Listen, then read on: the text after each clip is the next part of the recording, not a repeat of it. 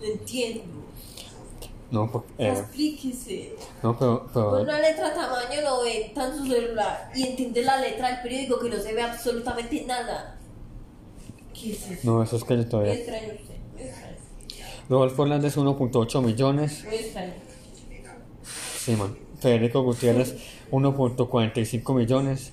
Alejandro Gaviria 1.2 millones. Y Luis Pérez 1.050 millones. Y Juan Carlos Echeverri 950 mil. Los que se bajaron del bus. Mientras Char acudía a la registraduría a entregar sus 2.5 millones de firmas, el también precandidato Enrique Peñalosa reconoció que no alcanzaron sus esfuerzos ni existió aspirar con este método, pues no alcanzó el mínimo de 580.620 válidas que exigen las autoridades electorales para conseguir el aval ciudadano.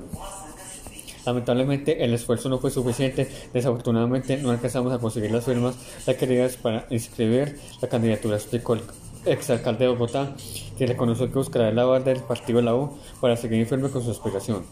Así como Peñalosa ya había renunciado previamente a entregar sus firmas, Florencia Márquez, quien aceptó los avales de los partidos autoridades indígenas de Colombia, AICO y el Pueblo Democrático. También lució Miguel Ceballos, quien se adhirió a la campaña de David Valguín, candidato presidencial del conservatismo, y Juan Fernando Cristo y Alfredo Sade, quienes han avalados por una de las colectividades que integran a la coalición Centro Esperanza y el Pacto Histórico respectivamente. Por su parte, Roy Barreras alcanzó a entregar un millón de firmas el 6 de diciembre, pero este esfuerzo no sirvió de nada ya que tan solo 24 horas después de hacerlo desistió de su aspiración presidencial. Porque Gustavo Petro solicitó que asumiera el puesto de jefe del debate parlamentario y se integrara en la lista al Senado del Pacto Histórico. Candidatos independientes, la principal bandera de los seis candidatos que seguirá la contienda esperando a que se les entregue el aval por firmas ha sido su independencia de los partidos políticos tradicionales. No obstante, esta independencia partidista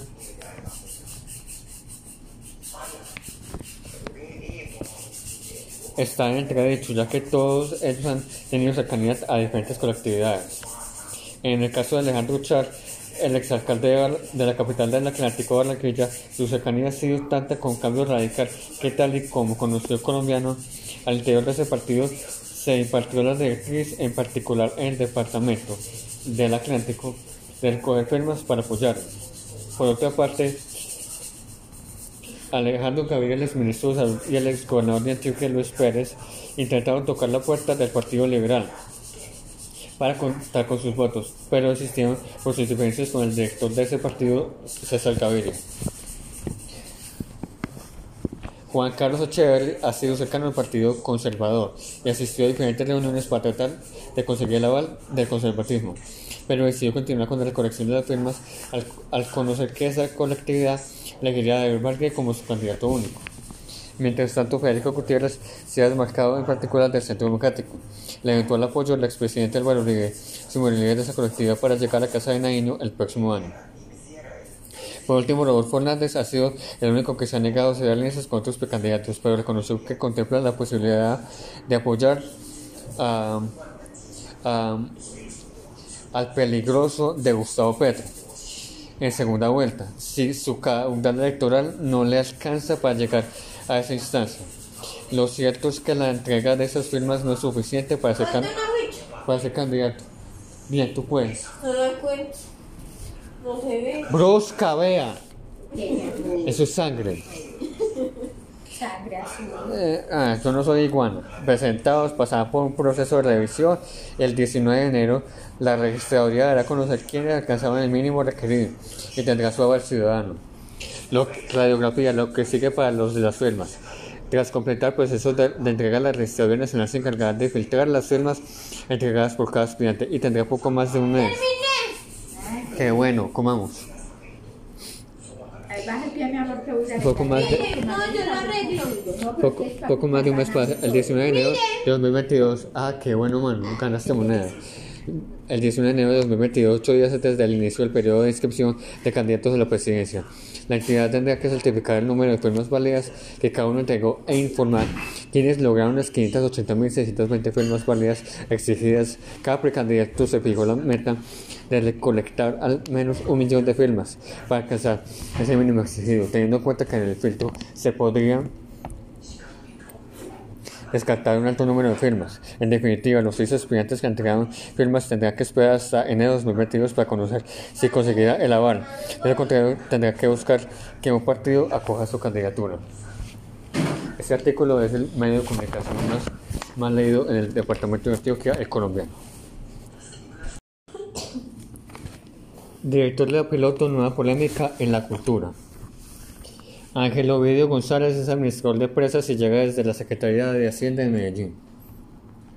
El nuevo director de la Biblioteca Pública Piloto, BPP, Ángel Ovidio González, no es reconocido en el sector cultural de Medellín porque su experiencia ha estado centrada más en la administración y la política.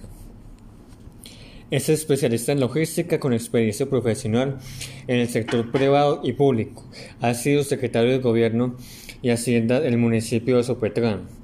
Se ha desempeñado como consultor y ha sido gerente de varias empresas del sector privado. Su último trabajo fue en la Secretaría de Hacienda de Medellín, de donde saltó a la pelota.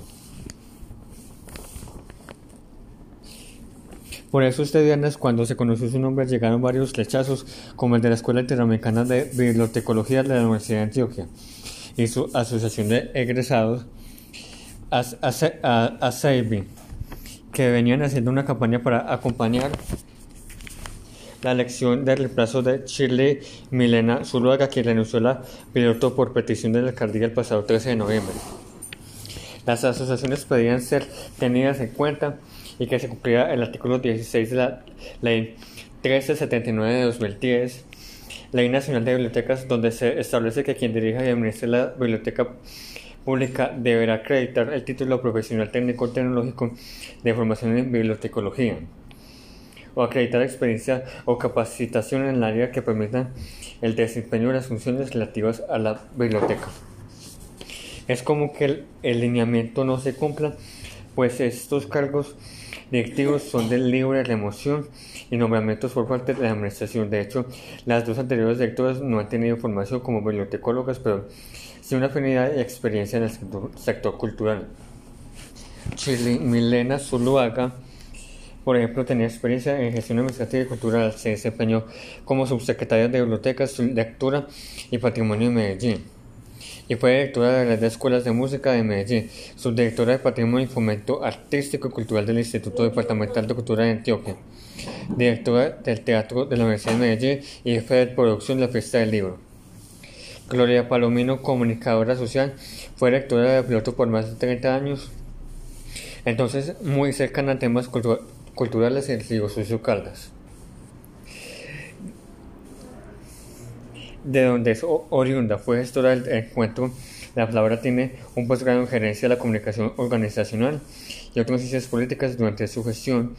Por ejemplo, se creó la Sala Antioquia, el proyecto de la Red Departamental de Bibliotecas, creó la Biblioteca Filial Juan Zuleta Ferrer y apoyó la creación de otras bibliotecas en el país. Porque entonces el rechazo a Ángel Oviedo González para Doris Liliana en la directora de la escuela el, nombre, el nombramiento es una ofensa y un desconocimiento de la labor de asesoramiento y a la gestión bibliotecaria que hacen los profesionales de la información. Si bien Shirley no era bibliotecóloga ni Gloria, sí están relacionadas con la cultura. Aunque los bibliotecólogos no ponen en duda las capacidades de González, el ejercicio de su profesión sí afirman desconocer su experiencia para este cargo clave en el sector. Ahora bien, entre la defensa del nuevo director se cuenta que cuando fue secretario del gobierno de Sopetrán tuvo a su cargo aspectos de la cultura como el fenómeno de las fiestas de las frutas, la restauración de la Casa de la Cultura. La polémica también crece porque la Escuela de la Universidad de Antioquia, su Asociación de Egresados y la Federación Internacional de Asociaciones de Bibliotecarios y Bibliotecas con sede en Buenos Aires, Argentina, le enviaron cartas al alcalde de Medellín, Daniel Quintero, en noviembre pidiendo que se les tuviera en cuenta a la hora de la selección del director, dada la importancia de estas instituciones, la formación del tejido social y la cantidad del acceso a la información. Más que al liderar la biblioteca misma, lo que se lidera es el entramado del relacionamiento que hace posible que un proyecto de este tipo exista para la comunidad, explica Lady Galvis, líder de servicios bibliotecarios de Confenalco. Para Galvez, la persona que se desempeñe como director de la piloto debe tener la capacidad de construir relaciones interinstitucionales con la comunidad y con todas las organizaciones internacionales que trajeron a la biblioteca en la administración de Zuluaga proyectos como lecturas viajeras y el programa de, del metro, donde varias instituciones se reunieron para empezar a formar una colección digital de ciudad. La característica que debe tener el nuevo director es una mirada holística, una comprensión de lo que socialmente somos en la ciudad, de cómo nos relacionamos, de qué pensamos, cómo accedemos al conocimiento. Agrega Galvez, ella espera que el director tenga el conocimiento y la sensibilidad de entender lo que significa el cargo, pues es en parte responsable del acceso al conocimiento y a la, y la información de toda la ciudad. Ninguna experiencia en su Petran. Los temas de cultura, deporte y recreación recaen sobre la Secretaría de Gobierno de la que hizo parte González, una de las lideresas culturales de este municipio y que trabajó con, eh, con el ahora director de la Biblioteca Pública, Piloto González, señaló que pese a su formación de, de administrador, impulsó la cultura en este municipio que estuvo en la Secretaría entre 2016 y 2021. Para ella, se caracterizó por su madurez y por darle fuerza a temas como la restauración de la Casa de la Cultura, los procesos de la formación cultural y las celebraciones de fiestas como las de las frutas. Sin embargo, cuando hablamos de divulgación cultural o administración de proyectos relacionados con lectura, literatura o bibliotecas, su experiencia es nula. Eso preocupa a muchos, pues la Biblioteca Pública Piloto es una de las bibliotecas más importantes de Latinoamérica. Se trata este nombramiento de un nuevo caso político donde priman más las relaciones que la preparación. Sucede que González sería cercano al senador liberal Julián Bedoya Vulcani, quien ha estado cuestionado por su título de abogado. Medellín le contó una fuente a este diario. La piloto muy importante. La biblioteca pública es la única patrimonial de Medellín y la responsable de guardar un archivo fotográfico declarado por la UNESCO que colaboró en su creación como memoria regional del mundo desde su fundación en 1952. Se proyectó más allá de los muros de su primer hogar en la Unión de la Playa, creando puestos satélite en empresas, hospitales, zonas comerciales, sitios de reclusión, escuelas y colegios como figura en la web de la institución. A partir de agosto de 2006, la biblioteca es una entidad descentralizada con autonomía administrativa presupuesto y financiera. Su sede en Carlos eh, Restrepo fue declarada bien de interés cultural de la ciudad en 2015 y fue intervenida de 2016 a 2018 cuando estaba cuando el alcalde de nuestra ciudad era Federico Gutiérrez. El aspecto de difusión cultural se expande a las cuatro filiales de la biblioteca Juan Zuleta Ferrer, La Loma, San Javier, San Antonio de Prado y Tren de Papel Florencia. Programas como la Cosmo, la Cosmoteca, la Piloto, una plataforma digital que quiere servir como punto de encuentro y co-creación, y los parques biblioteca 10 espacios educativos y culturales difuminados por toda la ciudad. La Biblioteca Pública Piloto tiene un presupuesto aprobado para 2022 de más de 5 mil millones de pesos distribuidos en gastos e inversiones. Es, este 2021 firmó más de 900 contratos directos con personas naturales, entidades culturales y prestadores de servicios para el funcionamiento de sus sedes e inversión en programas como la Biblioteca Digital de Medellín y el Museo Cámara de las Maravillas. Programas a los que la nueva administración quiere darles continuidad al tiempo que trabaja por los objetivos planteados para, para la entidad por el plan de desarrollo de contribuir a la conectividad de las comunidades, a la educación y a la promoción cultural.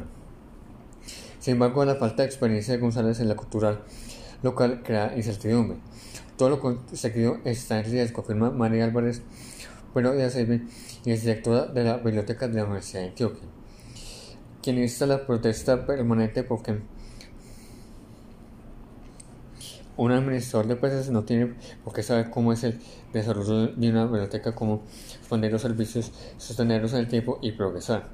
La institución cultural no es un fuerte político. Durante los últimos años la biblioteca ha tenido varios periodos de cierre por lo que fortaleció su estrategia digital. Y la entrevista con el, persona, con, con el nuevo director de la biblioteca cuestionado. Director responde sobre planes y críticas. ¿Cuál es su relación con el sector cultural y su experiencia para liderar una biblioteca tan importante como esta? Mi experiencia y conocimiento del sector público y privado me permite entender y, comprender las dinámicas administrativas y financieras de la gestión de un equipo técnico que hoy acompaña a la piloto. ¿Cuál es su plan para liderar esta biblioteca? La piloto tiene su plan estratégico 2018-2024, un puente entre tiempos, el cual continuaremos ejecutando con responsabilidad y compromiso y transparencia en la mano de la Administración Municipal, el Sistema de Bibliotecas Públicas de Antioquia, de, Medellín, es un proyecto adscrito a la Secretaría de Cultura, el cual trabajamos de manera conjunta. Hay varias instituciones y personas rechazando su nombramiento. ¿Qué responden las críticas? Porque, porque si es ideal, las críticas se responden con resultados. La biblioteca tiene para el próximo año una reducción en su presupuesto de 1.812 millones de pesos frente, al, frente a este 2021.